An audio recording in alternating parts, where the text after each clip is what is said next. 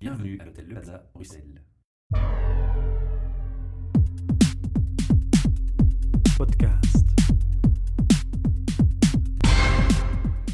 Bienvenue pour un nouvel enregistrement de nos podcasts HR Meetup. Alors non pas depuis l'hôtel Le Plaza ce jour, mais depuis le 16 rue de la Loi qui nous accueille dans ses bureaux. C'est un projet, je vous le rappelle, sponsorisé par Talent Square. Alors à mes côtés, j'ai Isabelle, à qui je vais laisser l'honneur de se présenter complètement, qui va d'abord nous décrire un peu son parcours et qui elle est, qu'est-ce qu'elle fait comme fonction ici. Le sujet du jour, c'est bien entendu la mindfulness. Voilà, bonjour. Merci Isabelle. Mon nom est Isabelle Auberg. Je dirige le centre de presse international au Résidence Palace qui se trouve euh, à quelques centaines de mètres d'ici et qui dépend de la chancellerie du Premier ministre en effet. Mon parcours, ben, j'ai commencé par des études d'anthropologie et puis j'ai travaillé pendant six ans dans le secteur non marchand, dans l'éducation à Internet.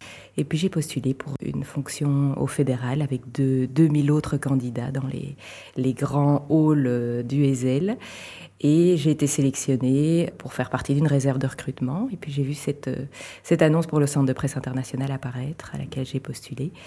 Et donc j'ai été retenue. Et à partir de là, je me suis formée. J'ai fait un petit complément en gestion à la Solvay Business School. Mhm. Et puis voilà, maintenant, je, depuis trois ans, j'ai suivi une, une formation au leadership humain qui est proposée par la structure fédérale elle-même et qui est une formation dont un des modules était la mindfulness. C'est comme ça que j'ai, j'ai rencontré, découvert euh, cette discipline. L'approche, donc, c'était de postuler pour un, un secteur en particulier, mais pas pour un- un- une fonction spécifique au départ. Voilà, donc le- les examens que j'ai passés étaient des, des examens généraux, comme pour tout examen, pour parenthèse, rentrer hein. à l'État. Ouais. Voilà, c'est c'est- toujours c'est la procédure qui, le veut. Et puis à partir du moment où vous faites partie d'une réserve de recrutement, différentes institutions vous, vous font des propositions. Voilà, et vous faites un choix dans ces propositions, Exactement. évidemment. Vous êtes tout à fait libre de choisir, de, de postuler ou pas à ce moment-là. Vous aviez une envie d'aller vers la communication, le management, ou il y avait une spécificité dans vos envies? La carte chancellerie m'attirait beaucoup Mhm. parce que je me dis tiens ça c'est ça doit être une fonction qui est assez proche du pouvoir. un, un chouette challenge Voilà, et j'avais envie d'aller découvrir un peu ce. Ça, c'était mon côté anthropologue qui avait envie de découvrir un peu comment tout ça fonctionnait, voir ça d'un peu plus près, et, et c'est effectivement très intéressant. Mais c'est vrai que la, enfin, le poste en tant que tel, au départ, était un poste de responsable projet, et puis je suis maintenant euh, la, la responsable du centre, et donc euh, c'était important que je me forme avec des outils de gestion plus spécifiques, qui étaient des outils qu'on appelle euh, à ce moment-là des outils de hard skill, hein, donc Mhm, euh, tout à c'est vraiment très, très rationnel. Et donc le complément euh, naturel à ça, c'était de, de développer plus un leadership humain. Et ça, c'était celle-là une, une formation plus qui, qui transforme que, que ne forme. C'était vraiment très, très intéressant. Ça veut dire que vous managez combien de personnes actuellement? Alors, de, de la structure fédérale, nous sommes 10, mais on est entouré de, de concessionnaires du secteur privé. Mhm. Et donc, il y a une 20 en- environ 25 personnes qui sont... Qui sont sous votre responsabilité directe, qui rapportent chez vous Voilà. Alors, la mindfulness, vous en entendez parler la première fois, comment et quand? Alors, c'est pendant cette formation au leadership humain qui s'appelle Vitruvius, hein, ouais. qui est proposée à toute l'administration fédérale pour, les, pour le middle management et, le, et le management. Mais c'était il y a combien de temps? C'était il y a trois ans. Voilà, il y a Mmh, trois voilà, ans. j'ai fait ça à ce moment-là. J'ai commencé la formation. J'ai eu la le premier module de mindfulness. J'ai eu la première session. Et puis malheureusement, ça a été arrêté pour des, des causes de restrictions budgétaires. On a continué la, la formation euh, Vitruvius sans la mindfulness. Et puis j'ai eu un petit couac santé parce que je, je me suis fait une petite hernie discale. Oui. Et je, voilà, vous dites oui, mais en fait, moi, je prends toujours ça comme, un- comme du pain béni. Parce qu'en fait, ça m'a permis de m'arrêter. euh, de. Voilà, de faire une pause. Ce que je ne faisais jamais, bien sûr, parce que je travaillais beaucoup, beaucoup. Et le fait de faire une pause m'a permis de me centrer aussi sur des éléments qui apprennent à faire des pauses. Et donc, vu que j'avais eu cette première session de mindfulness, je me suis dit, je vais un peu aller creuser ça. Et Et j'ai commencé. n'était pas assez. non, pas du tout, pas Mhm. du tout. La découverte, c'est via le programme Vitruvius. Puis j'ai approfondi par moi-même euh, chez moi. Et puis, je, en ramenant ça sur la sphère professionnelle, je me suis dit, mais en fait, j'ai envie d'un d'un peu approfondir euh, ma connaissance actuelle et ma pratique aussi et déguiser un peu tout ça et donc je me suis renseignée sur les programmes de formation qui existaient Ah oui, donc c'est pas une recherche sur Internet, de documentation Internet. Non. C'est aussi une recherche de formation. Voilà, de formation Se fier à des complémentaire. professionnels. Voilà, exactement, Mhm. pour me former davantage à la pratique dans un premier temps. C'est des informations qu'on trouve facilement Oui, très facilement. Bah, déjà via le programme Vitruvius en tous les cas, et donc euh, via Claude Maskens en l'occurrence que j'avais rencontré à l'époque, qui, qui, est euh, reconnu ici euh, dans, en Belgique francophone et même au-delà. Et c'est chez elle justement que j'ai été me former davantage et j'ai suivi ce qu'on appelle le programme MBSR, donc Mindfulness Based Stress Reduction. Mhm. C'est un programme de huit semaines, à raison de, trois heures par semaine, où on se rassemble tous ensemble. Et puis, on, s'engage à ce moment-là à méditer trois quarts d'heure par jour pendant les huit semaines. Donc ça, c'est le premier challenge, c'est de dégager trois quarts d'heure par jour, ce qui est évidemment impossible.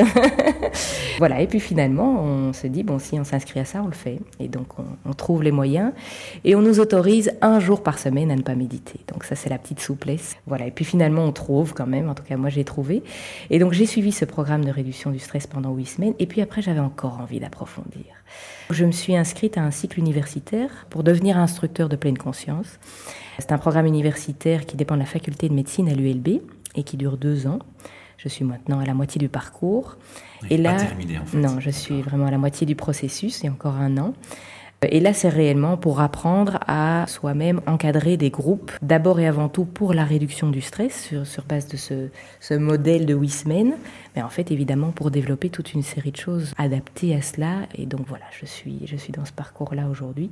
Je suis très contente que ça s'insère dans un cadre scientifique, mhm.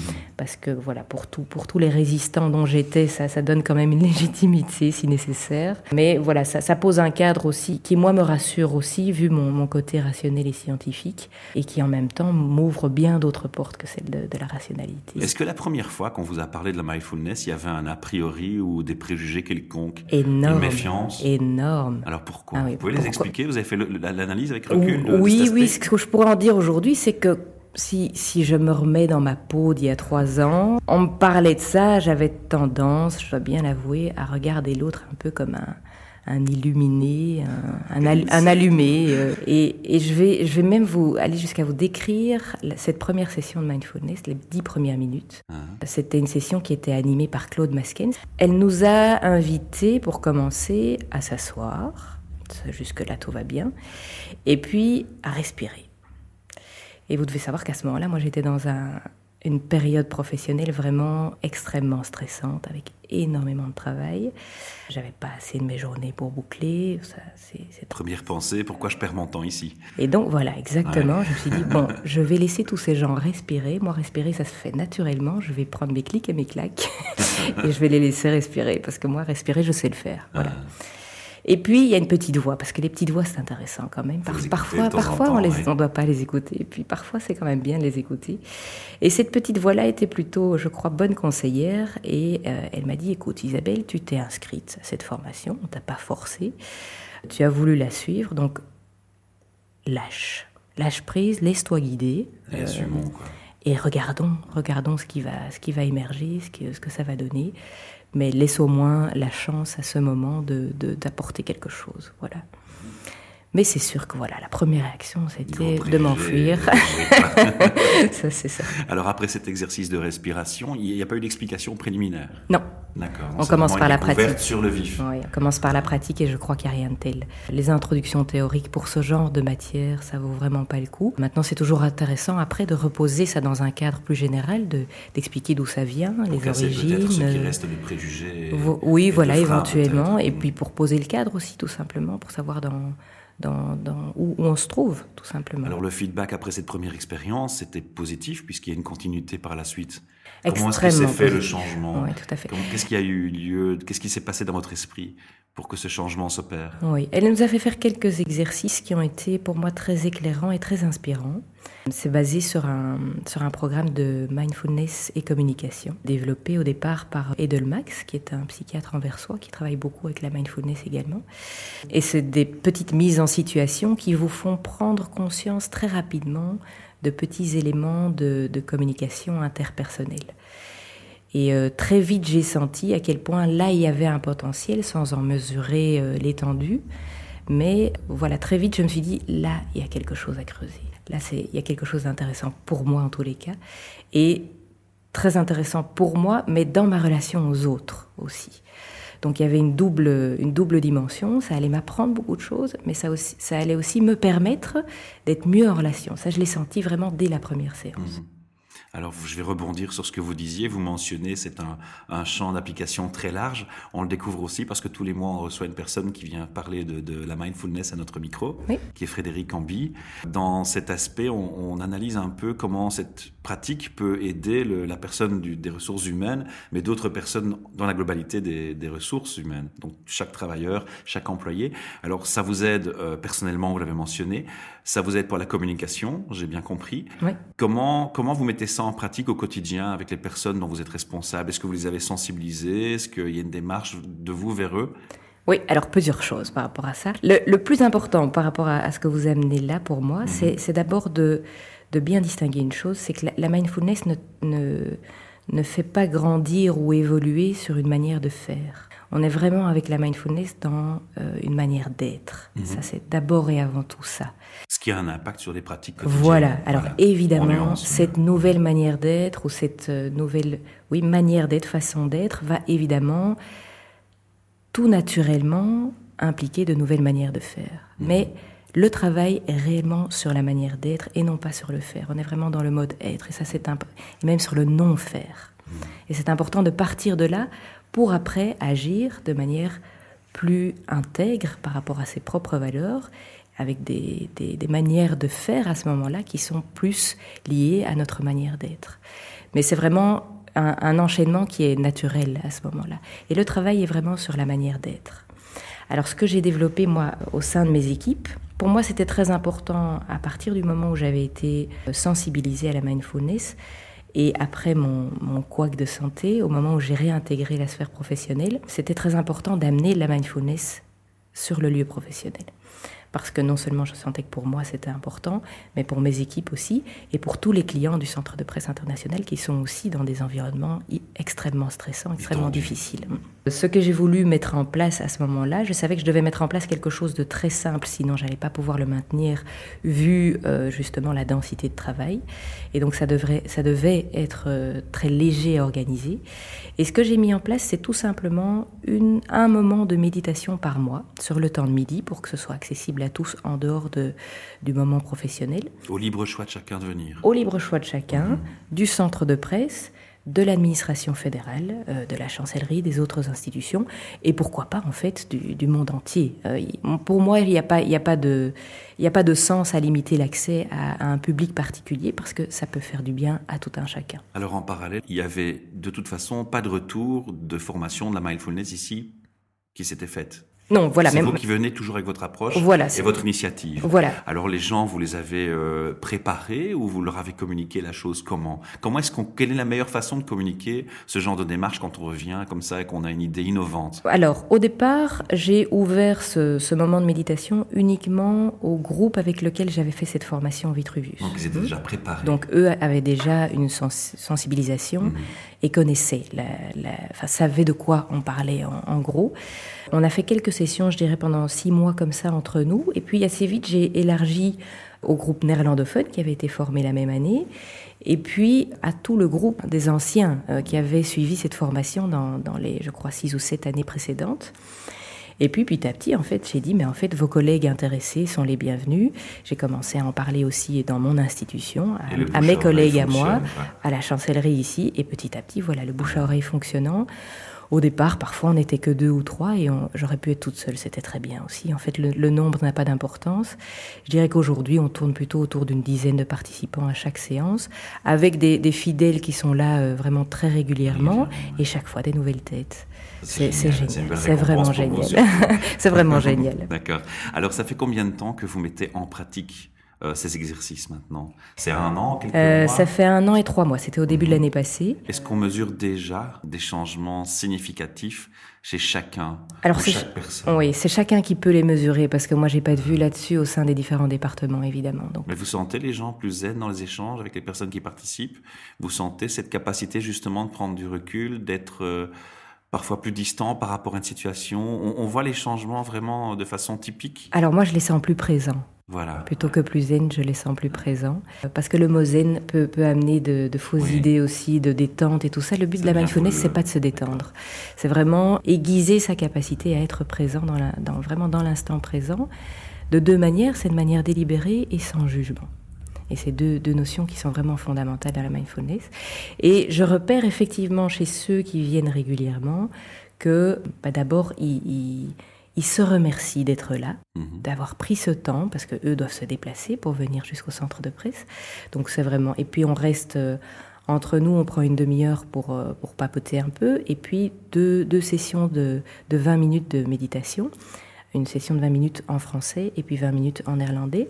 Et puis les gens repartent. Donc le fait de venir montre quand même qu'on y met un certain investissement. Il faut compter certainement une heure, une heure et demie trajet compris. Donc voilà, c'est une démarche, c'est pas, ça se fait pas naturellement. C'est quotidien, rappelez-moi, vous l'avez mentionné Une fois par mois. Une fois par mois. Oui. Pour l'instant, je, laisse dans une formule très light, peut-être qu'on intensifiera ça ou qu'on développera d'autres choses sur le côté. Mais donc pour revenir à votre question, je vois que les gens qui viennent plus régulièrement s'inscrivent eux-mêmes dans une discipline plus quotidienne de, de pratique de méditation. Et donc, effectivement, je vois les effets sur eux et eux-mêmes, euh, eux-mêmes en parlent, eux-mêmes le ressentent et, expriment à quel point ça leur fait du bien.